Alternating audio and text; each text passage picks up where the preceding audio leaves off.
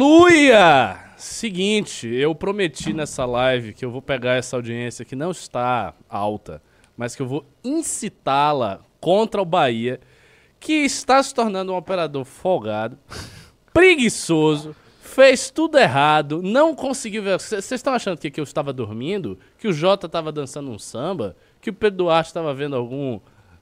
Tiroteio. algum tiroteio? Acabou de falar do tiroteio aqui. Fiquei até assim. Não, meu amigo. Dez é- tirinhos só. Era o, o Bahia que estava aqui sem saber. Aí veio um monte de gente, ficaram cinco pessoas. faz- E engraçado é que a gente faz essa live. Tem d- d- 200 anos que faz essa mesma merda toda vez. E toda vez o negócio dá errado. Quando ainda estava a nossa querida Jennifer, o. Renan, ele ficava puto e ele começava a falar assim: pô, vocês não conseguem fazer um setup? Tipo, entender o que precisa. Não, agora. Porque, tipo, é um aparelho, um computador, o Skype, não tem complexidades. Mas, enfim, estamos aqui com o Jota com o Pedro Duarte para, para falar um pouco da manifestação. Né? Eu acho que não tem nenhum assunto mais importante do que falar da manifestação. E como a gente está muito atrasado, já vamos começar logo assim, rápido. Eu já quero saber de você, Jota. Quais foram as suas impressões? E aí, Ricardo? E aí, Pedrão? Ah, boa noite pra todo mundo que tá aí nos assistindo. Menos pro Pirajá, né? Por motivos óbvios. Cara, então, assim, ah, ontem eu. Foi dia de Grenal, né? Lá no Rio Grande do Sul. Mas eu confesso que eu estava na frente da televisão durante todo o processo da manifestação para acompanhar cada fala, cada chegada, para realmente poder ter uma visão mais ampla daquilo que, que estava acontecendo, né? E muitas coisas me chamaram a atenção. A primeira delas é que eu fiquei muito surpreso com o número de pessoas que estiveram na Paulista ontem. Ah, ainda que todo mundo acreditasse que seria uma grande manifestação, eu pensei que não seria tão grande. Foi eu grande pensei, cacete, foi muito hein? grande. Eu pensei que grande parte das pessoas, dos apoiadores do Bolsonaro, primeiramente tem aquela galera que não, enfim, tava período fora das eleições, sem uma pauta determinada, né? Sem nenhum grande puxador às ruas. Ah, Jota, mas tem Israel. Cara, o povão não liga pra Israel, convenhamos. A, questão internacional. É eu- você que está dizendo. Se fosse eu, dava polêmica. não, mas é verdade. é verdade, assim. A questão internacional, eu lembro que tem uma live que a gente fez aqui, acho que você estava presente nela, que disseram: ah, não, porque o Boulos vai perder a eleição, porque o É, Boulos já fez um posicionamento, sei lá o quê, do nível internacional. Deus. Ninguém dá bola pra isso. Né? Então as pessoas foram pras ruas, primeiramente em um momento em que deveriam estar ocuadas em função ainda da- do que aconteceu no 8 de janeiro. Elas foram pras ruas, foram pras ruas sem uma pauta clara. Então, aquilo que se imaginava, que muitas vezes eu também comentei e errava nesse- nessa análise, que dizia que a direita ela carecia de uma liderança não somente por um, um líder carismático, mas sim em função de pautas a serem representadas. Então, o bolsonarismo tinha um- uma série de pautas elencadas que representavam essas pessoas e que mobilizavam para que elas fossem as suas. Isso não aconteceu. Porque as pessoas claramente foram lá em função do Bolsonaro. Ontem não foi uma manifestação do bolsonarismo, foi uma manifestação de apoio ao Bolsonaro Interessante distinção. né? E, e- e elas foram lá e permaneceram lá sem pautas. Prova disso é o próprio discurso do Bolsonaro, que eu achei fraquíssimo, achei um discurso né, retórico. O discurso do Tarcísio eu também achei muito fraco, um discurso que ele ficou falando de piques, eh, das conquistas do governo. O Bolsonaro ficou falando de, ah, porque é minha ministra do agronegócio. Então foram discursos que não foram discursos ah, políticos, nem do Nicolas Ferreira, nem da Michelle Bolsonaro. O único discurso político que ocorreu foi do Silas Malafaia. Então, claramente, eu acho que o pri- primeiro extrato é esse, né? Ah, o Bolsonaro, um discurso que ficou muito, foi muito semelhante ao discurso do Lula em São Bernardo do Campo, antes de ser preso.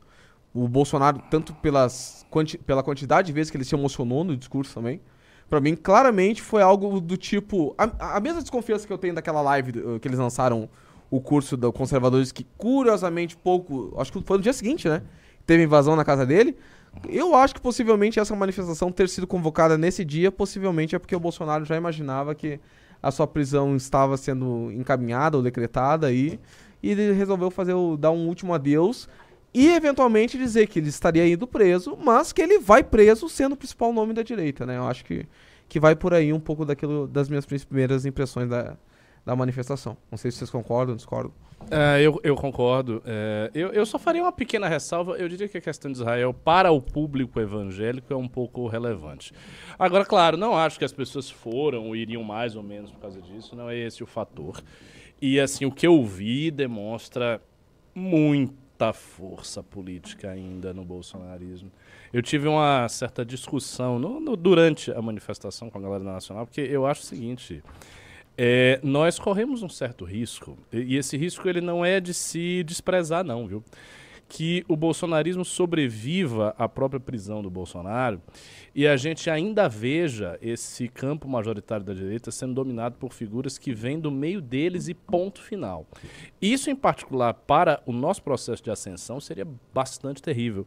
E eu quero recuperar esse ponto em, em outro momento, mas antes, vamos passar aqui para o Duarte. Pedro Duarte, que coitado, estava aí já um, meia hora tentando entrar nessa live, demorou muito, mas está aqui conosco e vai poder dar a sua opinião sobre a manifestação. E aí, Pedro, o que, que você achou?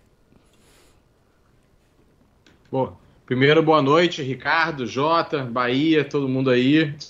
Vocês me ouvem bem? Sim. Certo? Uhum. Perfeitamente. Então, perfeito.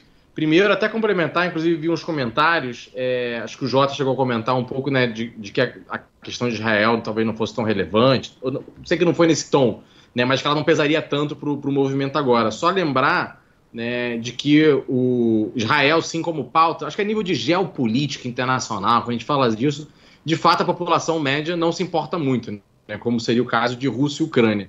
Só que Israel é muito importante para boa parte dos evangélicos, né, e, por exemplo, minha mãe é muito evangélica é. e, cara, não acompanha muito de geopolítica internacional. Minha mãe não vai falar de Rússia, de Afeganistão e coisas do gênero, mas ela fica botando no Instagram dela a imagem de Israel é, é, por causa de uma questão teológica, né, de que Jesus só vai voltar, só vai haver a salvação quando o povo de Deus estiver na sua terra. Isso seria uma interpretação né, do povo judeu estar na terra sagrada de Israel.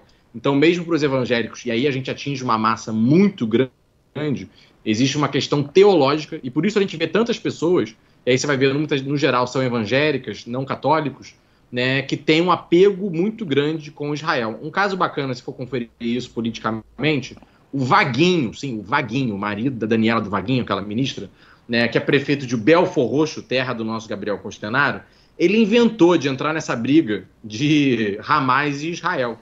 E aí ele fez uma nota de, em defesa do Lula, falando e meio que se posicionando né, ali do lado do Lula contra Israel. Cara, e ele toma uma saraivada, é porrada atrás de porrada nos comentários de uma população que é ali de Belfort Roxo, uma, uma cidade muito pobre. Mas as pessoas saem em defesa de Israel porque são muito evangélicos. Então eu queria lembrar esse ponto importante. Né? E da manifestação de ontem, eu acho, concordo, foi maior do que o esperado. É, ao mesmo tempo, mostra uma força do Bolsonaro, mas também uma intransigência do governo Lula, que joga linha na fogueira todos os dias. Né? O discurso da Frente Ampla ficou na campanha e agora é um cara que indica o Dino, né, Flávio Dino, para o STF, que vem aqui para o Rio de Janeiro e fica elogiando a Aniele, que é uma ministra né, de pauta completamente identitária, sem trabalho nenhum. Né? Você vê o protagonista do Silvio Almeida, e todas as vezes que o Lula teria oportunidade de fazer algum gesto para a classe média, o que, que ele entrega? Mais impostos, desdém e ataques. E aí, claro, não só a classe média, né, mas todos que discordam minimamente dele, como é o padrão petista, se revoltam. Então, ao invés de nós termos um governo do Lula, como foi lá no início, 2003, 2004, que ainda tentava apaziguar as coisas, a gente tem um, Lula que taca lenha na fogueira. E aí você inflama e incha, infla né, a manifestação de ontem. Então, acredito que tem, claro, o reconhecimento da força do Bolsonaro, mas também uma demonstração de intransigência, de, infla, de inflamar as pessoas que o Lula está contra ele. E aí você resulta numa manifestação grande, como a gente viu.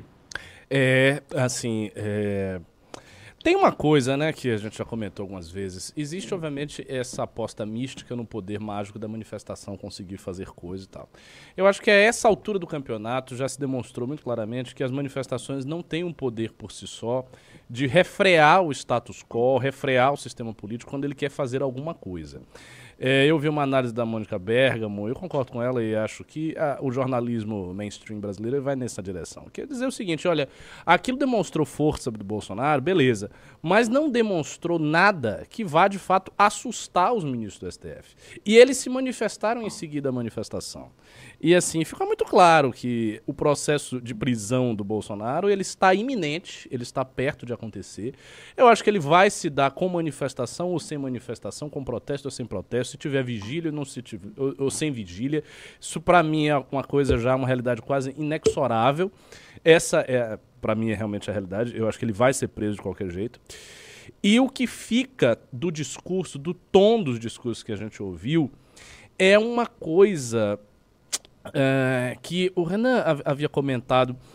É, é, é, é, um tom melancólico e ao mesmo tempo um tom de divinização do que foi o Bolsonaro. Como o cara que se sacrificou pelo Brasil. Que aquilo era um absurdo, que não tem. Né, que o, o comunismo, o socialista está tomando o Brasil, que ele fez tudo o que devia fazer, que era um absurdo dizer que ele é golpista, que era apenas um, uma minuta do, do Estado de defesa, sob a Constituição, então estamos aqui na Constituição. Ficou esse tom melancólico durante todos os discursos que eu vi. Em termos retóricos, o discurso mais bem estruturado foi o do Nicolas, tirando a grande exceção do dia, que foi certamente o discurso do pastor Silas Malafaia. Eu vi o discurso do Silas Malafaia agora. Dez minutos antes de começar a live, eu vi o discurso do, do Malafaia. De nada. É, graças ao Bahia aí, que me chamou a atenção para a força desse discurso. E eu já tinha ouvido os comentários sobre o discurso. O discurso do Malafaia é uma peça à parte, eu acho que merece comentário aqui. Ele foi muitíssimo agressivo, mas ele não fez um discurso de agressividade vazia. Ele fez uma contraposição que toca a corda do coração de todo direitista brasileiro, até do direitista que não gosta do Bolsonaro. Porque quando eu ouvi o discurso, eu, o Bahia sentiu a mesma coisa. De alguma maneira gerou uma empatia naquele discurso. E eu vou explicar por quê. O Malafaia, ele fez uma contraposição ali, trazendo fatos de um lado, eram os fatos relativos à galera do dia 8, que muita gente foi presa e vai pegar penas pesadíssimas, sanções de 17 anos de cadeia, 15 anos de cadeia, 18 anos de cadeia. Quer dizer, sanções altíssimas que no Brasil praticamente um homicida não pega, né? Porque a gente tem um sistema brasileiro que é permissivo com a criminalidade, a gente sabe disso, pessoas saem com facilidade e tal. Então, assim, são sanções que desde quando elas foram exaradas, eu vi que elas eram muito, muito é, exageradas. É, sabe, você prender uma pessoa que quebrou as vidraças do poder, se sentou lá e quebrou as coisas fez um ato de depredação com 17 anos de cadeia. Meu irmão, não tem quem vá dizer que isso não é um absurdo. Isso é um absurdo, isso é completamente desproporcional. Pelo amor de Deus, isso é pena para homicídio, para latrocínio. Isso é pena para os mais graves crimes que se pode imaginar. E note bem, essas pessoas elas não pegaram em armas contra o Estado brasileiro. Não é dizer, ah, não, nós estamos punindo aqui golpistas que se levantaram com a força paramilitar e tentaram dar o golpe efetivo. Ah, o cara estava com um fuzil, pegou em armas, né, prendeu pessoas, fuzilou gente. Não! Isso não aconteceu. Então, assim, a própria definição do que foi ao golpe, eu acho assim, houve sim uma, a, a, um aspecto preparatório, havia, havia um interesse de, de, de, dar esse golpe, havia incitação da massa nesse sentido, mas não houve nenhum ato golpista enquanto tal. Pô, se a gente pensar o que é um golpe de Estado, um golpe de Estado é basicamente uma sublevação do, do, do, do status quo militar. As pessoas teriam que estar armadas para fazer alguma coisa. Ninguém dá o golpe porque ele entrou. Outra coisa, dá para fazer uma analogia que o próprio Malafaia não fez. Se a gente considera que todas aquelas pessoas mereciam sentenças altíssimas de prisão porque elas invadiram lá, quebraram e tal, por que, que aquela galera de 2013 de esquerda que invadiu também não merecia? Porque não aconteceu isso? E outra, e todas as vezes que a esquerda invade prédios públicos, toma e ocupa prédios públicos, porque isso acontece direto, a esquerda faz muito, muito disso. E A aí, própria- só pra acrescentar o que você tá Ah. falando, a própria Dilma, uh, durante o impeachment, chegou a consultar também os militares sobre a possibilidade de uma intervenção. Exatamente. E- Então, assim, isso foi uma tentativa de dar golpe, sim ou não? Outra coisa, o, o, o Malafaia, ele trouxe alguns exemplos do Va- Valdir Damus, alguns exemplos de petistas que falaram coisas assim muito graves sobre o STF, que tinha que fechar o STF, tinha que fazer acontecer. O que, que ele disse? Que não ocorreu nada. Que não ocorreu nada. Então, ah, é, uma pessoa razoável, uma pessoa que olha a- a- o cenário sem paixões políticas, você não é bolsonarista, você não é de esquerda, você não é nada disso, você está olhando apenas o cenário. Você vê claramente que há um viés, há um viés muito de um lado. Certamente, se tudo aquilo que nós vimos sob a égide do bolsonarismo tivesse acontecido num governo de esquerda, mais à esquerda do que o PT, por exemplo, vamos supor que fosse um governo do PSOL, do Boulos, e que a gente não imaginasse golpe com o exército, mas imaginasse que o MST está fazendo passeatas muito agressivas e o MST resolve invadir lá o Planalto por algum motivo, e aí entra, quebra as coisas e tal. Veja, o MST seria considerado uma organização terrorista por conta disso? As suas, não as suas lideranças, as suas lideranças e a raia miúda do MST seria preso e ia tomar 20 anos de cadeia com esse esse STF, com essa composição do STF? Não iria. Entendeu? E o conservador, o direitista, ele sente isso, ele percebe isso. Então, por mais que a gente denuncie o que foi o governo trágico do bolsonarismo, todas as merdas que esse vagabundo, esse canalha fez, e o fato de que esses influenciadores miseráveis ficaram ali instilando coisa na cabeça de pessoas que têm uma mente fraca e que se deixaram levar por essa loucura que foi o bolsonarismo, por mais que a gente denuncie isso, fato é há um viés do status quo, há um viés do sistema político, há uma, uma intenção de supressão de um lado da política brasileira, que querendo ou não, é o lado em que a gente também está, que é o lado dessa nova Ricardo- direita que ascendeu. Por favor. Não sei se vocês concordam. Você, você ia falar alguma coisa, Pedro? Não, eu queria só complementar, inclusive, essa questão né, de a gente ver o tratamento de- diferente. Aqui na Câmara, inclusive o Guto tomou uma ótima manifestação em vários né, do MBL. O, o PCO, né, o Partido da Causa Operária, que eu sei é, é ultra caricato e completamente maluco, mas maluco tem dos dois lados e pessoas caricatas tem dos dois lados, tem a esquerda e a direita. Os caras vendendo camisa e adesivo escrito né, mil por cento Hamas, escrito a questão do Hezbollah, etc. E eu, acho muito importante a gente fazer um debate sobre a Palestina, inclusive sei, né, e temos a oportunidade de estar aqui com você, né, e ter um, um- diferentes posições aqui na mesa. Mas, ao mesmo tempo, o PCO, como partido, né, era o que a gente imaginaria o- do lado reverso, né, se fosse o outro lado, né, vendendo uma, uma camisa de malucos ultradireita, Klan, Exatamente. né, aqui na Cinelândia. Aham. Não ia ter a tolerância que Sim. há com relação ao PCO. Teve até algumas pessoas falando, Pedro, por que você não chamou a polícia militar? Eu falei, gente, a polícia militar estava escoltando a- o ato aqui a passear, estava cheio de policial. Então existe sim um tratamento diferenciado, porque se o, o equivalente do vivo Hezbollah na direita, que seria talvez um vivo Ku Klux- é, não teria a menor tolerância. Então, só trazer, concordando com você, que existe um tratamento diferenciado entre os dois lados. Entre os, seja, pode chamar dos doidinhos dos dois lados, os radicais dos dois lados, ou para alguns dos heróis de cada lado, aí vai de cada um. Mas existe um tratamento diferente, sim, na minha opinião. Não, tem uma coisa, por exemplo, que a gente vê hoje. Existem vários influenciadores comunistas que são gigantescos. O Bahia adorava botar essa galera pra eu reagir antigamente. Tem vários influenciadores comunistas gigantescos.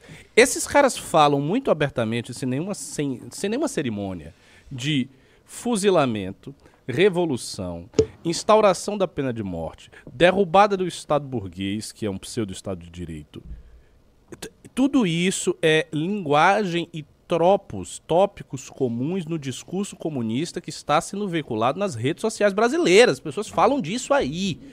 O comparativo disso dentro da direita, se você concorda comigo, seria termos grupos que falassem abertamente em revolução fascista e destruição do Estado de Direito, em perseguição e assassinato dos comunistas, em fuzilamento de opositores.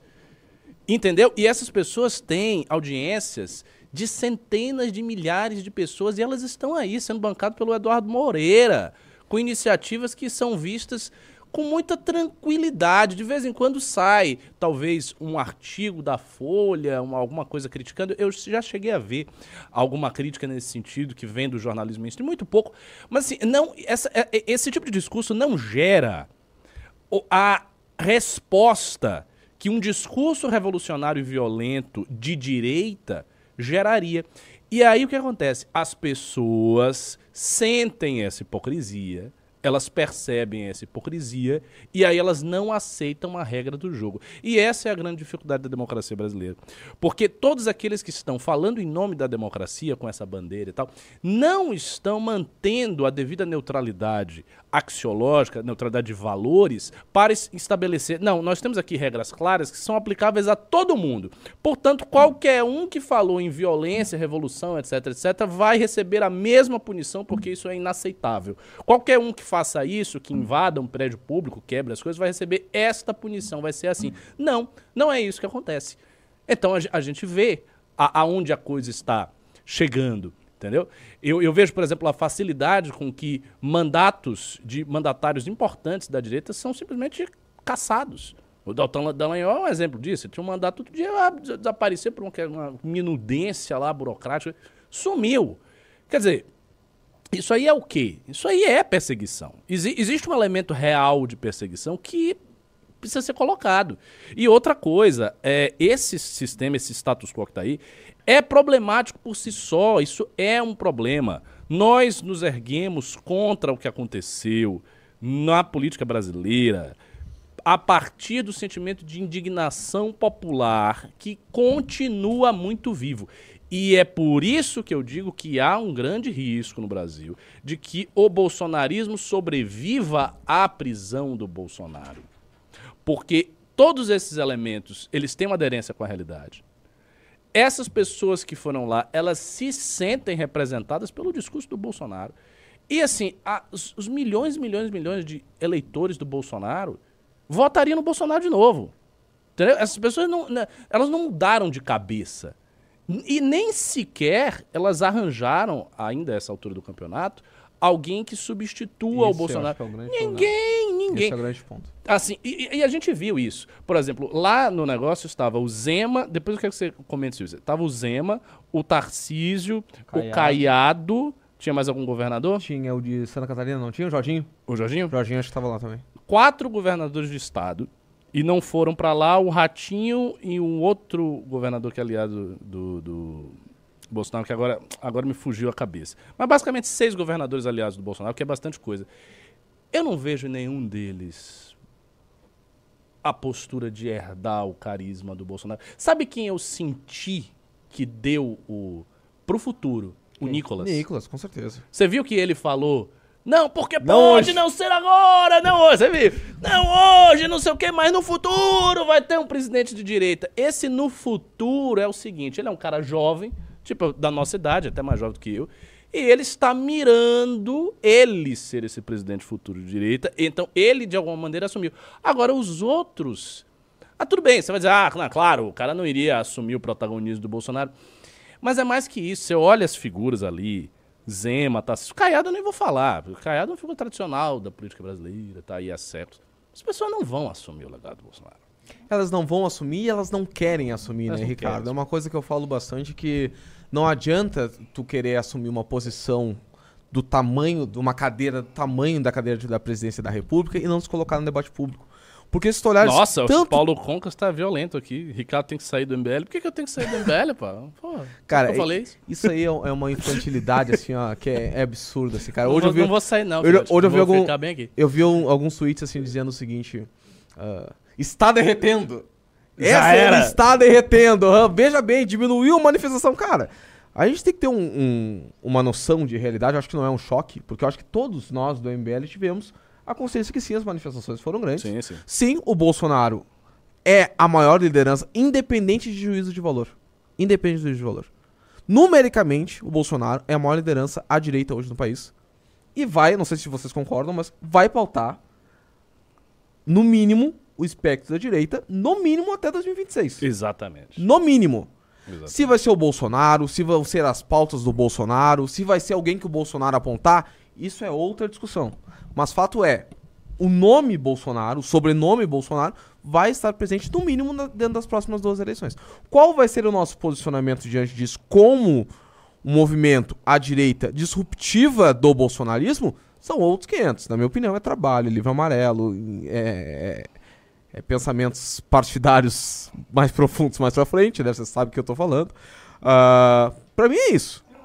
Eventualmente pode ser ah, construir uma figura carismática minimamente capaz de, de representar esse antro do bolsonarismo, não do Bolsonaro, mas esse antro do bolsonarismo.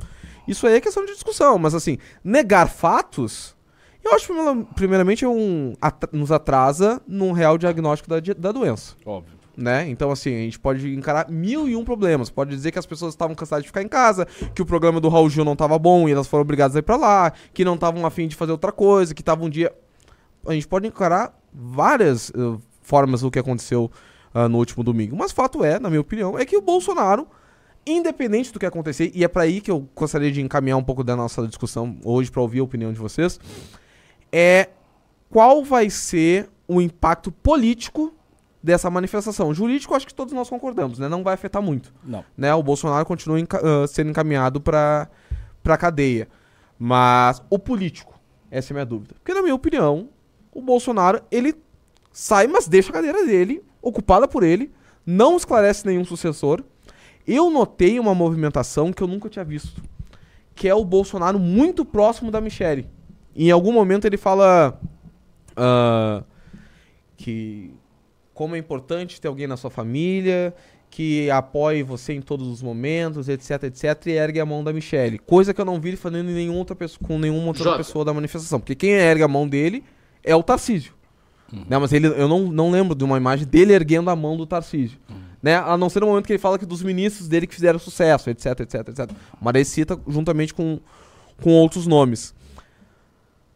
Jota, você Vocês acham que. Desculpa, Pedro, não, não tô te ouvindo, peraí. Acho que não tô me ouvindo Pode mais. falar, desculpa.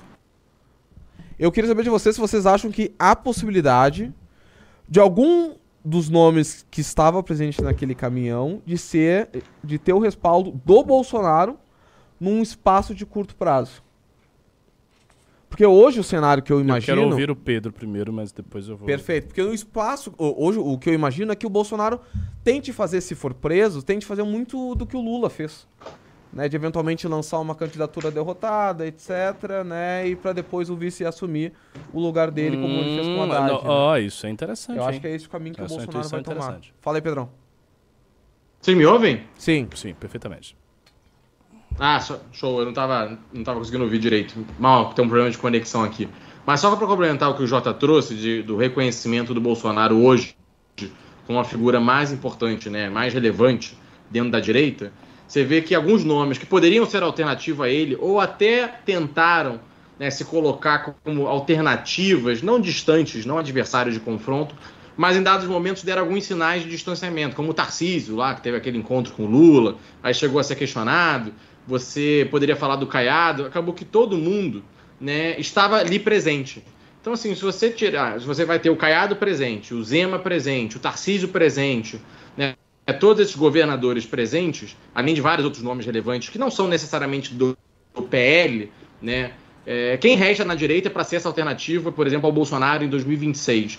É, a própria Michelle, em dados momentos, alguns diziam, não, a Michelle está tendo ruído com o Jair, então talvez ela seja uma candidata alternativa, que o Valdemar abrace. Todas essas teses, no fim, acabou que o ato, além da força da quantidade de gente, acabou que todas as possíveis alternativas, né, tirando, claro, Kim Kataguiri, alguns poucos nomes que sobram, né, que não estiveram presentes lá ontem, a grande realidade é que a ampla maioria dos grandes nomes da direita estavam presentes. Então, queria só reforçar o seu ponto de que, além da quantidade de gente presente, muitos dos nomes presentes falam, pô, talvez se o Caiado não tivesse presente, se o Tarcísio não tivesse presente, se o Zema não tivesse presente, a gente poderia dizer, ó, tem um caminho por aqui.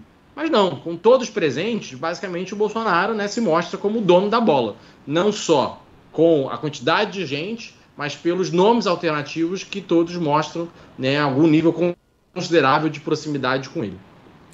tem uma coisa que. Ao menos que não pessoal, pelo menos política.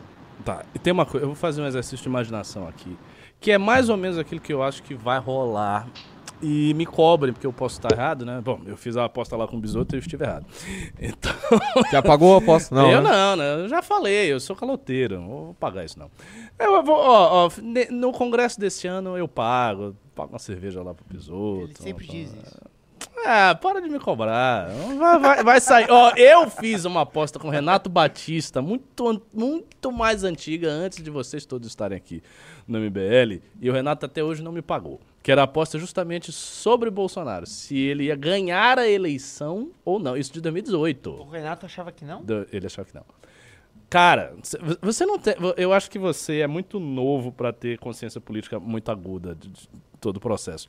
Quando o Bolsonaro começou a despontar, Pirajá, é, a gente não achava que ele ia ganhar, não, cara. Havia um ceticismo bastante generalizado no MBL em muita gente. Isso antes, lá no início, quando ele tinha, sei lá, menos de 10%. Porque os bolsonaristas fanáticos, eles já achavam que o cara ia ganhar. O cara despontou assim, 5%, ele vai ganhar, vai ganhar, é de Bolsonaro, é de Bolsonaro.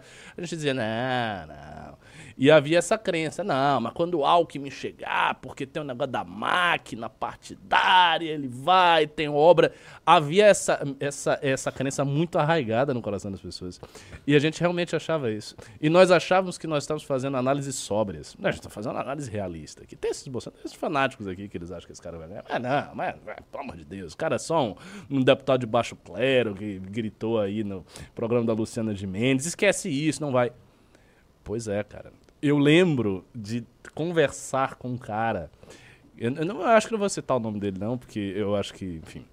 Mas era um, era um sujeito que era do MBL, depois virou muito bolsonarista e é até famoso no- nos meios bolsonaristas.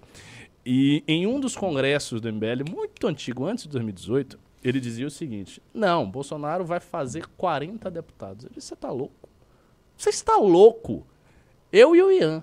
Você tá maluco, rindo da cara do cara. Você tá nada a ver. O cara no máximo vai fazer uns 15 deputados e olhe lá, 10 deputados. E olhe lá, porque ele não vai ganhar, ele vai ter um share minoritário ali. Não, velho, o cara fez mais de 40 deputados e um monte de senador e ganhou. Então, eh, a gente erra, né? Mas o que, que eu acho que vai rolar? Eu acho que a prisão vai acontecer.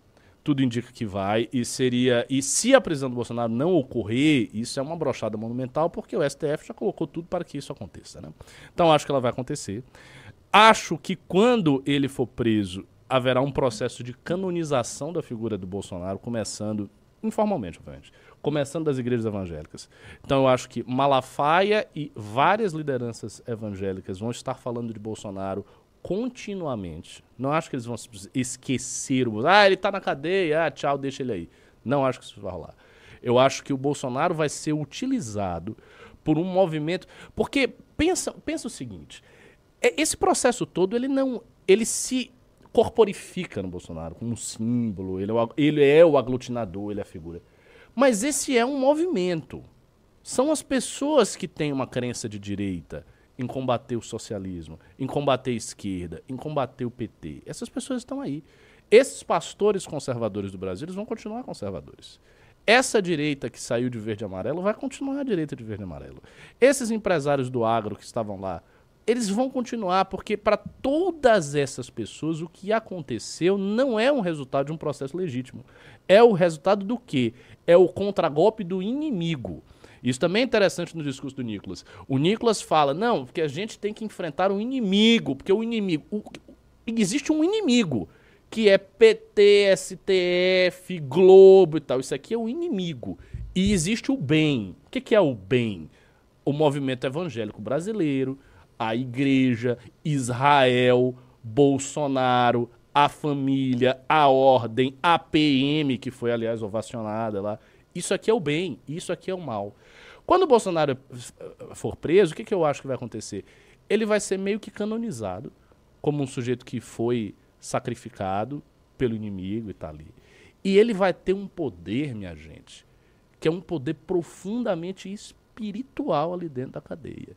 No sentido de que ele vai ter uma ascensão sobre qualquer um. E aí eu acho que qualquer um que queira ser o cara vai ter que ir lá falar com o Bolsonaro na cadeia e vai ter que receber a bênção do Bolsonaro. Então o Bolsonaro vai virar uma espécie de cavaleiro desarmado que se tornou uma autoridade espiritual do movimento dele. Ou seja, ele não tem mais as armas, isto é, ele não tem mais a caneta, ele não pode mais ser presidente, ele está preso, mas ele ainda detém uma autoridade muito grande. E eu acho que as pessoas, o grande eleitorado, vai ter essa expectativa de ver quem é que o presidente que está preso vai apontar. Porque, assim, é muito poderoso para as pessoas que amam o Bolsonaro, essa galera ama o Bolsonaro, ter o cara preso. Você acha que. A esquerda, por exemplo, quando o Lula foi preso, o que, que a esquerda sempre, toda hora falava? Prisão do Lula. Você tinha qualquer evento, eu sei disso, eu via eventos de filosofia e tal. Tava lá, pela soltura do Lula. Tipo, não tinha nada a ver, você tá discutindo outros assuntos. Mas isso era a pauta, que nem a Marielle. Marielle, Ah, é. quando morreu, ela, vi- ela virou e é até hoje. Transcendental, né? Ela é transcendental, ela é uma figura icônica. O Lula preso, ele era uma figura icônica. Nós temos que tirar o Lula daí. Eu acho que o Bolsonaro vai ser isso. E mais poderoso ainda, cara. Porque a sensação de que. Entendeu? Eu não acho que as pessoas simplesmente vão esquecer o cara. Eu concordo contigo, acho que não vamos esquecer, mas eu tenho minhas dúvidas se seria um processo semelhante ao do Lula. E vamos tentar fazer essa discussão agora. Eu percebo no Lula um sentimento muito mais coletivo, um sentimento muito mais de projeto a médio e longo prazo. Eu ainda encontro no Bolsonaro um- uma dificuldade muito grande em compartilhar o capital político dele. Que eu não encontro tanto no Lula. Ah, claro, o Lula também acho que né, tem, tem o seu ego ah, bem acentuado, mas no Bolsonaro eu en- eu encaro mais. E sempre lembro disso quando tinha as manifestações e alguém vinha pra frente dele abanar, ele vinha pra trás, pra trás, pra trás. Eu sempre lembro dessa cena. Eu acho que o Bolsonaro ele vai ter mais dificuldade de abençoar, de dar essa benção que você está falando. Eu concordo. O próximo candidato vai passar pelo Bolsonaro. Ponto. Você acha Isso é um fato. que essa, rapidinho, essa condição. Eu, que discor você eu discordo, assim, diametralmente disso aí.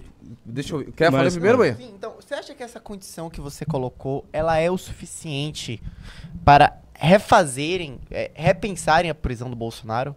Do tipo, será que é melhor deixar ele solto e inelegível do que canonizar a figura dele? Não, não acho. Ou é uma questão de orgulho Eu não, é uma questão de orgulho, eu não acho que eles façam esse raciocínio e eu não acho que eles querem saber disso. Qual dos lados? O O, PT ou o STF? Os dois, os dois. Eu acho que eles querem vingança e sangue, sangue jorrado, entendeu?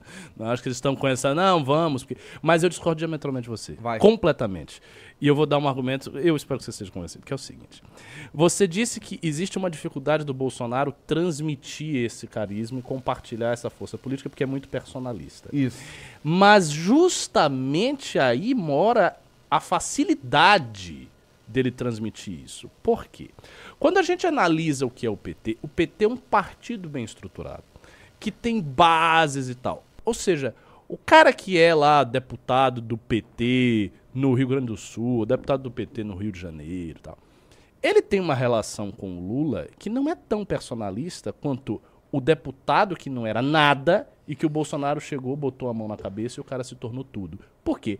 Porque o PT obedece uma lógica de máquina complexa partidária que envolve vários interesses para além da vontade do Lula de apontar fulano de tal e transferir o carisma dele.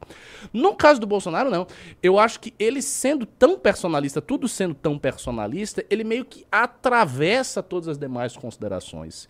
E o fato dele apontar o dedo para a pessoa causa essa mágica. Pelo menos foi assim que se demonstrou, tanto em 2018 quanto nessa eleição. Não sei se isso vai se manter quando ele estiver na cadeia, mas se demonstrou assim desse jeito. Então ele atravessa todas as considerações né, de máquina partidária, ele aponta e já era. E nos casos, olha só, e nos casos em que ele não quer apontar, e ele faz aquilo ali a contragosto, que foi como o, eh, a gente viu o apoio que ele deu ao Celso Russomano, aquele apoio preguiçoso, né? Vá, vá lá, defenda eu, São Paulo. Não rola. Não rola. Mas quando ele quer, rola. Porque ele chegou e t- tá lá o negão do Bolsonaro, o Hélio Bolsonaro teve 300 mil votos no Rio de Janeiro. Voto pra cacete. O outro cara que fazia o, o chapeiro ganhou. Qualquer idiota que coloque o nome Bolsonaro Exatamente. Ent- explode. E aí que mora a questão. Porque se o ex-presidente mantiver esse carisma, estando na cadeia e virar essa figura canonizada em tudo que é igreja evangélica conservadora, blá, blá, todo cara que venha querendo herdar este poder vai se deparar com o seguinte ponto. Quem o Bolsonaro apontar, e o Bolsonaro não vai fazer isso imediatamente, porque ele sabe que ele tem um grande poder, portanto, ele vai deixar todo mundo suando para ele apontar. E aí o que, que pode rolar? Eu acho que vai rolar. Esses governadores que a gente viu, Zema, Tarcísio, todo mundo que queira ser presidente, vai alimentar o bolsonarismo para conseguir o beneplácito do dedo apontado da bênção do próprio Bolsonaro. Então essas pessoas vão defender a família do Bolsonaro. Elas vão proteger o que tem de núcleo sentimental em torno do cara. Elas vão criar, a- haverá por parte desses governadores, deputados, senadores, etc., de todo mundo ali, um interesse em fazer um, um grande bloqueio para receber essa bênção. Porque, no fundo, o eleitor, ele vai querer saber. Não, mas, mas quem é o, o fiel? Quem é o cara que o Bolsonaro vai apontar? Ah, tem esse Tarcísio, ok, ele é bacana e tal, mas o Bolsonaro aprovou. Mas e aí- esse Zema, né? Aí quando o Bolsonaro disser, é esse, esse é o meu, meu garoto. Antes Aí de passar a bola pro Pedro, eu vou fazer só um Só- comentário agora. É que tu comentaste o- sobre o seguinte: quem é o cara que é fiel ao Bolsonaro? Eu não acho que o Tarcísio consegue mais ser essa imagem. Dado todo o desgaste da reforma tributária, dos eventos que participa do Lula, da forma como o PT tenta colocar ele debaixo das asas dele. Acho que o Zema também. O, o- Zema, é, com todo respeito, né? Mas já é um Zema, pouco melhor, do Zema. Oi? Neste aspecto, o Zema já é um pouco melhor. É, eu acho que o Zema é um pouco melhor, mas é é ainda aquele apoio tímido, aquele apoio de conveniência. E quem percebe muito isso são os filhos do Bolsonaro. O Carlos Bolsonaro claramente odeia o Zema. Odeia o Zema.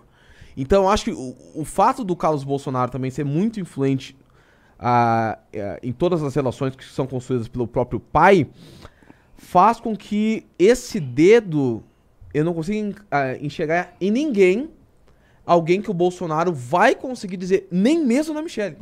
Nem mesmo na Michelle. É uma coisa que eu sempre falei, eu, eu acho que o Bolsonaro não confia inclusivamente em quem ele janta. E tem inveja e tem medo quem, com quem ele dorme.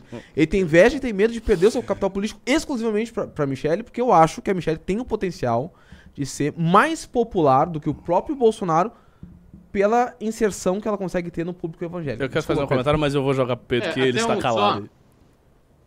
Por favor. Pedro. Perdão, né? Até tô vendo uma galera no comentário dizendo que tô falando um pouco, mas é porque também minha conexão tá cheia de problema. E aí, às vezes, eu tenho dificuldade aqui de, de conseguir entrar na conversa no momento certo. Mas em cima do que o Jota falou de o Lula teria mais facilidade para compartilhar o capital político, concordo em partes aí. É, na verdade, só complementando. O, o Lula tem uma grande dificuldade de compartilhar capital político quando é para formar uma nova liderança que algum dia venha substituí-lo, né? Então você vê o quanto ele foi para cima do Ciro, todas as candidaturas a presidente do PT são sempre ele, é, ou alguém que ele escolheu. O PSB, que seria um aliado direto, não pode ter candidatura própria. O PDT não pode ter candidatura própria. Ninguém pode ter candidatura própria. né? Então aquele espaço do Lula é do Lula.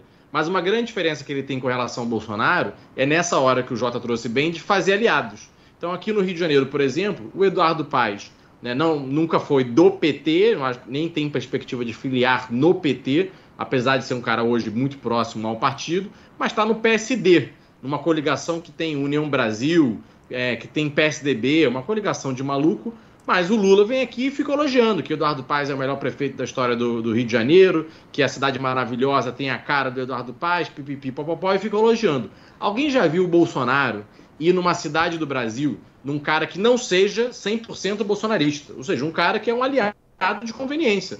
Gente, o Eduardo Paes, 20 anos atrás, 15 anos atrás, descia porrada no Lula no CPI, na CPI dos Correios. O, que o Bolsonaro nunca perdoaria, o Lula perdoou, transformou em aliado, fica elogiando publicamente e, inclusive, botou o PT para apoiar o Eduardo Paes, que eu sou vereador aqui. No início, o PT, nessa gestão, era de oposição. Eduardo aprovou uma reforma da Previdência, por exemplo, que o PT ficou maluco.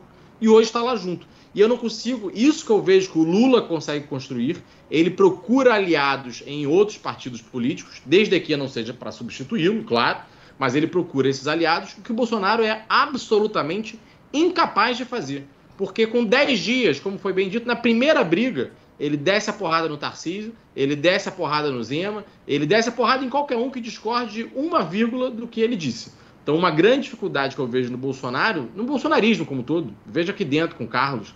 Cara, se você discorda um dia do Carlos, ele nunca mais é, te vê como um cara de diálogo. Né? O bolsonarismo, o núcleo duro, é assim. Se você divergiu um dia, não tem mais diálogo.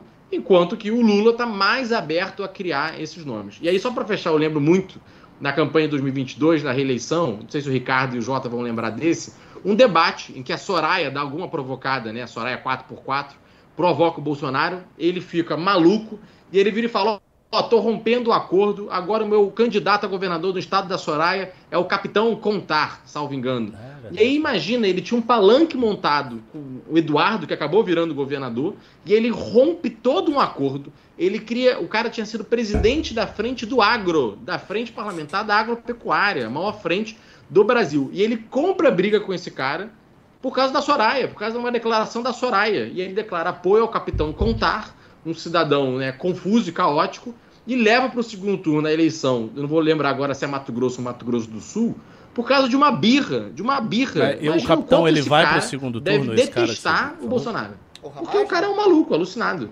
Esse é o tipo de coisa que o Lula não faz. Tem vários outros erros do Lula. Mas esse em particular ele conduz muito melhor que o Jair. É, uma pergunta, esse capitão que ele apontou foi para o segundo turno? Esse cara? Pedro? Você está me, tá me ouvindo? Oi? Agora sim, voltou. Tá meio ruim. É. Eu perguntei se ele foi para o segundo turno, esse capitão Contar. Você estava Eu acho que, o, acho que a, a eleição, Eduardo estava. Acho que Eduardo é o nome dele. Estava para vencer no primeiro é. turno, segundo as pesquisas. E teve o segundo turno entre o Eduardo e o Capitão Contar. Então, mas é, mas é justamente isso. O que, eu concordo com o que você falou, concordo com o Jota, mas eu acho que isso tudo corrobora o poder de transferência do Bolsonaro. Porque, veja, o que o. Não, é impressionante. É, o que, exatamente, o que o Lula Grosso, faz. O Lula faz isso com o Eduardo Paes porque justamente está em jogo um tipo de projeto político que é mais ou menos o nosso, o estilo do nosso projeto político, o que a gente está montando aqui. Que é uma coisa toda organizada, que tem início, meio e fim, que a gente pretende montar. A diferença entre nós e o PT são algumas, né? Primeiro, que o PT é ladrão a gente não é. Uma segunda diferença que ele diz que ele não é, e ele é grande e a gente não é. Mas o funcionamento de ter uma coisa que transcende a pessoalidade e que é uma máquina partidária, com aquelas alianças que você vai lá, com aqueles discursos padronizados. Isso o Lula faz e o Bolsonaro não faz. Só que o poder de carisma dele é tal que justamente essa mágica dele chegar e apontar qualquer pessoa que não tem esquema nenhum e fazer o cara ir para o segundo turno, um cara que não tem base, tal, só porque ele disse, isso é que é a força dele ele transforma. E é por isso também que essa galera é tão grata pelo Bolsonaro. Todo mundo tem a gratidão, porque realmente ela se, se, se baseia na verdade. A, a, lógica do funcionamento dessa massa é uma lógica de um personalismo muito mais acentuado do que qualquer coisa que o Lula já tenha tido em toda a sua história. Eu acho que o Bolsonaro é o líder político mais personalista que já houve na história do país. Talvez Getúlio, enfim, mas eu não sei como era o funcionamento, porque o Getúlio ele não, ele criou interventores efetivamente, né, com poder, enfim, foi um ditador. Mas é, dos líderes democráticos, eu acho que ninguém se compara ao Bolsonaro nesse sentido. Ninguém tem esse carisma. E aí é que está. Se ele não perde esse carisma, estando na cadeia, ele vai fazer isso. Ele vai ter o, o, o poder de definir dentro da corrida eleitoral para o seu sucessor, quem vai ser o sucessor. E ele vai segurar isso até o último momento. Porque ele vai deixar as pessoas. E sobre a Michelle, eu não acho que ele faria isso com a Michelle por uma razão. É, eu não acho que ele iria expor a Michelle a algo assim. Veja, o Bolsonaro é um homem velho, machista e tal, conservador e tradicional. Um cara com esse pensamento, ele tende, espero eu, a querer proteger a sua mulher, a querer criar uma redoma de proteção em torno da tua mulher. Essa, essa postura normal do macho tradicional, né? E a exposição a uma candidatura de presidente, o desgaste disso, o risco disso. Pô, ele já está na cadeia. Aí será que ele vai achar que é uma coisa razoável colocar a mulher dele para passar por todo esse estresse, todo esse risco, todo esse perigo, né, um embate tão, tão agressivo. E outra coisa, ele vai confiar que uma mulher consiga fazer isso? Não sei, não sei. Eu acho que não vai. E ao mesmo tempo a família dele é muito fraca para ele talvez apontar. Eu não, eu não acredito que nenhum dos filhos consiga ser sucessor. Eu acho que muitos patriotas não gostam muito dos filhos, ou veem com, sabe, com uma certa reserva e acho que os caras fizeram muita merda. Pô, o capitão, mas os filhos também. Então isso está bem. É, é, tá muito nebuloso ainda o, o, o, o que vai rolar. Eu só diria uma coisa. Se o MBL fosse bolsonarista, e nós não somos e não seremos, nós poderíamos criar um candidato com características carismáticas para assumir esta posição, sabia? É porque nós não somos bolsonaristas. Então, obviamente, não, não vai rolar isso aí. Tirando a gente, olhando, por exemplo, os- esses deputados todos, esses senadores todos, eu não vejo ninguém que tenha essa. O Nicolas teria se ele fosse mais velho. Ah, certamente. o Nicolas, se fosse mais velho. Quantos anos, quantos anos tem o Nicolas? Deve ter minha idade. Sete. 27, 28. 27. Opa. Não, não, mas não dá, não dá, não dá, não dá. Não, Ele lá. teria que ter 35. 27? Lá, não, não, 27? não, não. Não, não tem condição. Talvez o Eu Nicolas. acho que o presidente não é 35, não. Acho que o presidente é é 30, não? 35. cara. Não, 35. 35. É que nem 35, senador. presidente? Eu lembro que o Senado é 35. Então, então assim, não, não tá muito claro quem vai. É, e eu acho que isso vai ficar indefinido aí por muito tempo. E tem um detalhe, eu acho que o PT aposta nisso. Existe uma aposta que eu estou sentindo intuitivamente que o PT está fazendo desde logo, que é o seguinte: se não aparece uma figura forte o suficiente para regimentar essa gente toda, ocorre uma baixa de energia. Isso, isso é um detalhe fundamental. O que fez Bolsonaro ganhar em 2018 e o que fez ele perder em 2022 foi o seguinte: foi uma redução de energia da base bolsonarista. Essa energia ela aumenta com o quê? Com o fato de você botar o pau na mesa, em bom português. Você ter força, você se apresentar como cara. O Tarcísio tem essa dificuldade. Ele não parece essa figura. Ele é uma figura que, sim, simbolicamente débil. Ele não sabe. Não é. O Zema também não. O Zema tem aquela cara de empresário, de riquinho e tal. Não, sabe, não pega muito. Não tem nenhum cara que fala grosso, que se impõe ali. As pessoas não têm esse, esse, esse apelo, entendeu? Então eu acho que o PT aposta muito nisso, porque o PT está também numa situação bastante delicada.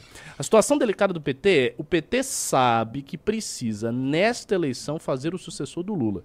Se o PT não fizer o sucessor do Lula, o PT é um partido arruinado. O PT se tornará um partido de médio porte no Brasil. Porque o PT hoje depende de uma liderança que tem 80 anos de idade, ou quase, tá velho, e que precisa ter um cara no lugar. Quem é esse cara que eles estão apostando? É o Fernando Haddad. Só que o Fernando Haddad é ruim de eleição. E é um cara sem carisma, é um cara chato. Ele fala de um jeito que é chato, não, não, não se comunica bem com as massas. Então o PT sabe que ele tem essa dificuldade. Quem colocar no lugar do Lula? E ele precisa contornar essa dificuldade. Se tiver um candidato bolsonarista muito carismático, corre o risco deles serem atropelados. Então isso não pode acontecer. Por isso que o Lula chega e dá essas dá essas alfinetadas, que ele deu essa alfinetada no Tarcísio. Não, mas por que o Tarcísio tá com os Bolsonaro? O Tarcísio tava com a gente, né, do, do, porque, o que, que ele quer? Ricardo, e Ele lembrando quer que o Ha- o Haddad não é um nome de unanimidade ou de consenso dentro do próprio PT, PT, né? Ele é um Aham. cara que divide o PT. A, a Glaze vive em porrada com ele. Mas eu acho que essa. A facção que a Glaze representa, a corrente que a Glaze representa, é uma corrente que está muito enfraquecida do PT, sabia? Eu tenho, eu tenho essa, essa sensação. Eu também acho, também acho que o, o Haddad aí seria o nome favorito e o nome que ganharia dentro do PT, mas ele não une o PT, né? Chamam Sim, lá de sim, o, sim, o sim, mais sim, sim. tucano dos petistas, ele é um cara que Ele tem não uma é o ala Lula. grande lá dentro Ele não é o Lula. e que bate bastante nele. Eh, Não é o Lula. Agora, fora o Haddad, outro é exercício de especulação. Que, sem ser o Haddad, tem algum outro candidato do PT? Do A Janja? Não, mas vocês falam da Janja, da Janja, da Janja. O que, que a Janja tá fazendo? Eu, acho não que seria Eu o acho- Dino, né? O Dino, mas o Dino tá no Não, STF. se ele não fosse pra Não, mas- STF, mas seria ele o está, Dino. mas ele está no eu acho STF. que o Dino ter ido pro STF foi inclusive um acordo político pra tirar o Dino das eleições. É possível. Eu É acho, possível. eu acho bem possível isso. Bem possível isso. Olha, Dino, fica lá no STF. É, eu Cara, acho eu que acho- acabaria sendo, Então, sendo a Janja, ti- porque aí fica aquela coisa do Lula né, no leito, ele já tá bem idoso, né? Do leito da morte. o meu sonho, a, a, a continuidade do meu legado será através da minha esposa. Aí eles Cara, isso é uma coisa meio Evita Peron. Eu já falei aqui, né? até no News, uma conexão meio Peron, Evita, né? Cris- Cris- Cristina Kirchner, uma conexão é, para o brasileiro que é muito é, passional. Eu acho que pode ter um, é um perigo enorme. Se o Lula der isso, deixar alguma carta, uma declaração, alguma coisa forte, aí é painho pediu para votar na esposa dele. Aí eu acho que atropela. Eu, eu, que eu um adoraria que isso acontecesse, porque eu acho que quem vai ser atropelada é a Janja. Eu acho que ela não teria a menor condição de disputar uma eleição. Não, menor condição. Não, eu tô dizendo que ela atropelaria dentro do Não, PT. não, não, não, não, eu entendi, não eu entendi, fora. eu Eu, acho entendi, que na entendi. eleição geral ela iria muito mal. Eu É, acho que mas ela iria dentro muito do mal. PT, se ela tiver uma sinalização do Lula, é, eu acho que ela seria dentro do PT, Sim, sim, sim, acabaria ganhando para ser indicação. Mas eu acho que ela iria muito, muito mal mesmo, por vários fatores. Primeiro, pela questão de não queremos sucessor do Lula que seja mulher. Veja, houve Dilma, assim, não pode esquecer disso. Dilma foi um, um desastre. E era mulher. Às vezes, ah, mas uh, não é assim. É assim. O eleitor vota desse jeito ainda, faz esses cálculos, olha e tal. E outra, o eleitor do PT é um eleitor pobre e conservador também. E a Janja não tem vista moral. absolutamente nada disso. A, exatamente o que isso quer dizer. A Janja não tem nada disso. Nada. Porque o Haddad também não tem, mas o Haddad é um cara meio Fernando Henrique Cardoso, é um cara meio elegantinho, fala ali bonito. Tem muita gente simples É que gosta. É... Não, é um professor e tal. A Janja só parece uma perua otária. Então. mas não é? As pessoas não vão ter identificação com aquela mulher. E outra, o que vai poder ser feito em cima de tudo que ela fez, como desconstrução de marketing, nossa senhora, nossa senhora. Tudo, todas as declarações desastradas, todas as danças impróprias, As toda aquela- viagens. as viagens, os gastos. ó, ó, Eu acho que ela, ela- seria eu- trucidada. Ela não Eu tem a menor estou- capacidade de se defender disso. Eu estou Pedro Duartezado, tá? É, porque eu acho que, que a Janja tem muita chance de, de, de ser uma candidata competitiva, não pelo carisma dela, isso aí a gente concorda, mas em primeiro lugar, alguém duvida que a Janja tem a mídia na mão? Eu acho que ninguém, né? A, a Globo adora a Janja, né? a Globo News ama a Janja mais ainda. É, você tocou num ponto eu interessante. acho que ela teria a máquina da imprensa na mão. Hum, é- Eu acho que com a benção do Lula, né, eventualmente um- algo mais poético, mais passional, ela ganha força. Eu acho que a, a figura da Janja, vamos pegar, por exemplo, pega a dancinha lá dela que ela fez lá. Ai, cheguei na Índia. Ai, já me segura que já vou sair dançando. Pega a dancinha da Janja e pega aquela porcaria daquele documentário que fizeram no, no, sobre 8 de janeiro, ela proibindo o Lula de. O que, que ela proibiu o Lula de fazer, cara? Hã? Mas enfim, era um- uma medida mais dura que o Lula pensou em tomar e a Janja teria impedido, dizendo que ia usar, a direita ia usar isso contra ela, contra ele, chamando uh, o PT de autocrático, etc. Então tem, um- tem isso no documentário do, do, do 8 de janeiro, né, que passou na Globo. A Janja como uma... Ah, ia É. decretar estado de sítio Estado no de sítio. E Estado a Janja sítio. falou que não. A Janja falou que não. Então ela é mulher que salvou Sim. a democracia, né? Então ela tem um... é- ela é a mulher também dos influenciadores. é tá a mulher do- argumentando muito bem. da, repre- do- do- da representatividade posso- dos negros, das mulheres, Mind dos 8, trans, né? Galera tá LGBT, choqueia, então ela também Janja um- fã-clube, uma né? área identitária. Eu acho que a Janja é uma candidata chata de ser vencida. Mas, assim, Olha, caso você eleito... balançou aí, viu? Balançou? Caso eleito esse ano, vocês não acham que esse nome viria a ser o Boulos? Ah, não acho. Não acho. A não ser, assim, a não, ser a de- depender da gestão que o Boulos faça. Como eu acho que se o Boulos ganhar nessa cidade, e eu acho assim, se a candidatura do Kim Kataguiri não estiver bem estabelecida, eu acho que tem grandes chances do Boulos ganhar. Me- meio que o Kim é uma espécie de salvador, a salvação da lavoura aí, viu? Pra evitar, de fato, não é propaganda nossa, é só a realidade.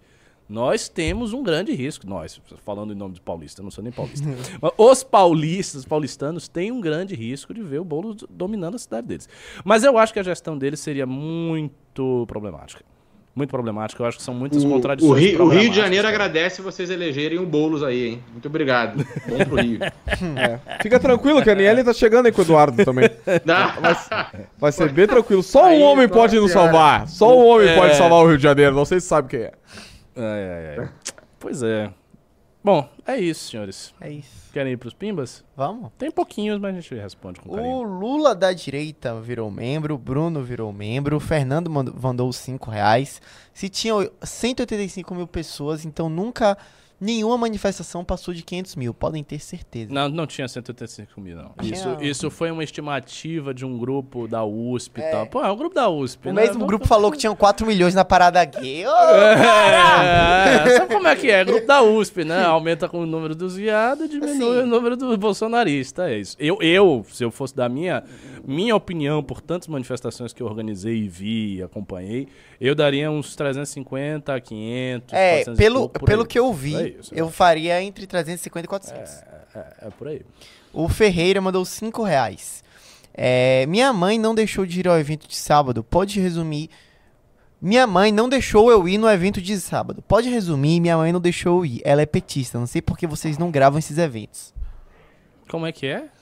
Ah, Ele evento tá do Kim? Do Kim, porque a mãe dele é petista. Não deixou. Ô, ô, o que dona! que é que eu faço? Ô, dona, deixa o cara aí. Não, e não, além de deixar ali, vá junto com ele. Pra ter certeza que ninguém vai cooptar o seu filho. Vá junto com ele. Escute quem Kataguiri falar. Vá, fala, faça uma pergunta pra Kim Kataguiri. O acompanhe no evento. Daí já garante dois votos. O Silvio mandou 2 reais. Michelle eleita, primeira dama vai ser o Agostinho? Acho que vai ser o J. Brincadeira. o Bruno mandou 10 reais. Nossa, seria. inter- Olha, se fosse uma eleição onde duas mulheres disputam, as Nossa, mulheres dos ser- caras, é uma coisa assim muito ginástica, né? né? Cara, É, não, é interessante. E, cara, é. política a perspectiva é... interessante. Nossa, A partir ia- de 2026 tem eleição. Antes eu quero só filme. A mulher do cara, mulher do outro, elas vêm e ficam Seria um disputando. puta filme. Nossa. Mas assim, isso também é a falência completa de qualquer política mais ou menos séria, porque, tipo, São é só- apenas um carisma É. de duas mulheres que dormiam com os presidentes que. É. E ambos foram presos. Não, é, é, é, assim, um cenário novelesco, né? Seria novela. Seria Um cenário literário. De gente. rebelde. Alcir Carrasco ia bot- ser botado pra... Continua, desculpa. O Bruno mandou 10 reais. Vocês não temem que, se o Brasil ganhar uma crise pesada na mão do PT, o bolsonarismo repetiria a história de Hitler: golpe fracassado, gripe, crise, novo ditador? Não, só de Hitler. Nossa. é. A- As circunstâncias daquilo ali foram tão diferentes que não, não há comparação. O Edmilson mandou 2 reais. Se o Bolsonaro cair, imagina, imaginam vocês crescendo? Ah, óbvio. Veja, nós temos uma dificuldade que é realmente uma grande dificuldade. Que é o que o cara tá. Vocês conhecem aquela expressão popular, o empata foda? É isso, entendeu? O cara está no meio. Então, então, assim, a ascensão do MBL, ela ocorre de uma maneira que eu chamo de uma. é- é- Ela é marginal. A gente sempre está crescendo, mas com dificuldade, porque a gente está comprimido num canto Só- e não consegue disputar um, um espaço gigantesco e majoritário da direita, porque esse espaço está tomado por um monte de gente e pelo Bolsonaro. E como nós fomos muito críticos ao Bolsonaro, para disputar esse espaço é difícil. A gente vai comendo pelas beiradas. Os nossos, o Jota, por exemplo, o Pedro Duarte também, a Amanda, a Faustino, é uma galera que tem seguidor bolsonarista pra cacete. Não, e, e- tem muito voto. e outra vai ter coisa, muito voto. Esse- nossos nomes, eles são meio que construídos assim, por eles. Exato. Esses caras, assim, ontem, ontem, eu, eu cara, eu Não é o passei assim, MBL que aponta o dedo, é o Isso. contrário. Quando o MBL aponta o dedo, o cara perde seguidor. Isso, assim, ontem eu passei, tipo, duas horas vendo redes sociais de bolsonaristas, É. assim. Qualquer abestalhado que postou uma foto na manifestação teve uns 20, 30, chutando baixo aqui. Teve gente que. O Nicolas teve quase 2 milhões de likes na foto dele. Sem isso, 2 milhões. Sem isso, esses caras não têm absolutamente nada. Eles não têm É, absolutamente mas eles nada. têm. A questão é que eles têm isso, né? É, mas eles têm isso. eu, eu adoro essa conclusão otimista. Ó, sim, sem ter tudo, É. eles não têm nada. O João mandou 5 reais. Baianos, estou indo para Salvador pela primeira vez. Compartilhe bons lugares para ir, por favor. Vá- Preferência locais para solteiros. Vá no Santo Antônio além do carro. Santo Antônio Além do Carmo é o melhor lugar de Salvador que você pode ir. Em Nossa segundo lugar, Senhora. o Rio Vermelho, mas tome cuidado porque está. Isso aí. Pituba, se você for de um nível maior ali, pô, Pituba é massa, no preto, maravilhoso, baita lugar. Preto é um dos, um dos É. melhores lugares de Salvador. É bom pra se você é solteiro, vá no preto. É, se Tinha você é solteiro, vá no preto, tem muita mulher 10 gata lá. atrás. Isso. Não ainda é. tem, ainda tem, tenha fé. Mas o. Santo Antônio Além do Carmo é o melhor lugar pra você ir. É, porque ele gosta de alternativa. É, Tem é, aqueles lá é- alternativa lá. David Pirajá. E é isso. E é isso. Bom, senhores, últimas Ah, e vá pra palavras. Fonte Nova se você tiver a oportunidade de ver o Bahia jogar. Últimas palavras. O Edmilson mandou 5 reais. O Ah, que eu que quis tinha dizer acabado. é que É o Bolsonaro está caindo. Imagina vocês sem o mesmo tamanho se, se tiverem crescendo. Vocês não estão na mira ainda. Não, eu entendi Entendi, o que você está dizendo. Mas assim, tem diferenças importantes em relação ao modus operandi do MBL. Essas diferenças sempre são salientadas, não são diferenças reais. Nós somos muito mais cautelosos. E na medida que a gente cresce, a gente vai se tornando mais inteligente e cauteloso. A gente tem um aparato de defesa jurídico aqui no MBL que é muito eficiente, por exemplo. Qualquer um que fala qualquer coisa do MBL recebe processo. A gente vê tudo o que precisa fazer com o jurídico antes. A gente é muito cauteloso. O, o aspecto menos cauteloso do MBL é isso aqui que a gente está fazendo. São as lives. Especialmente as lives do MBL News quando tem a galera, que a gente se solta mais. Agora, fora isso, tudo que a gente faz é muito medido, entendeu? Então a gente não incorreria nos erros que o bolsonarismo incorreu e nós não estaríamos nos comprometendo dessa maneira. Ah, isso significa que nós não sejamos perseguidos no futuro? Não, a gente pode ser perseguido do mesmo jeito. Eles podem criar meios de perseguir, analogia, interpretação jurídica estranha. Enfim, eles podem criar várias coisas. Mas é mais difícil no nosso caso. E é isso. E é isso. Isso. Bom, senhores, foi um programa excelente. Adorei tê-los aqui comigo. Por favor, façam as suas últimas palavras. Galera, eu vou aproveitar para fazer minha fala, porque tá horrível a conexão aqui. É, primeiro, mais uma vez, muito obrigado aí pelo convite. A gente está presente, Jota, Ricardo, operador baiano. E pedir desculpa por hoje, acabei interagindo pouco aqui, ficando meio calado. Problema aqui na nossa, na nossa operação, muito ruído no meu, é, no meu fone. E aí eu não consegui ouvir direito o que você estava falando, ouvia com atraso. Então peço desculpas aí a todos que acompanharam pela minha baixa participação hoje, mas gostaria de mandar saudações vascaínos, Boa. que muita gente comentou aqui no chat de Vasco, Vasco, Vasco, Vasco. Então, é, saudações aí a todos. Aí. Aí, show de bola. Foi, eu gostei do programa hoje. Foi, legal, show de né? bola. Foi show de bola. Sigam arroba Pedro Duarte Rio. É Cara, isso, Eu né? gosto muito da. Arroba Pedro Duarte Rio nas redes sociais. Ele não vai falar porque ele é tímido, mas eu faço a campanha, como já tô fazendo a pré-campanha dele. há um Ah, tempo. ídolo. Isso mesmo. mano, vou- tem isso que- mesmo. Arroba. Pedro Duarte Rio no Twitter. No Instagram também é isso? Cara, isso aqui é, isso aqui é O muito do bom, artismo é inevitável. Isso aqui é muito bom. Todas as redes sociais. Olha isso aí, cara. Cara, isso aqui é muito bom. Ah, eu já vi, eu já vi, sempre ele bota. Cara, a foto do Pedro com Skull Beats na entrada do carnaval. É, muito bom. Gente, se aquilo ali não é. Pelo amor de Deus. No isso aí metrô. Só sorrisos. É. Cara, eu fiquei revoltado, porque todos os anos você pode entrar, para quem não é do Rio de Janeiro, né? Marquês de Sapucaí, a transmissão.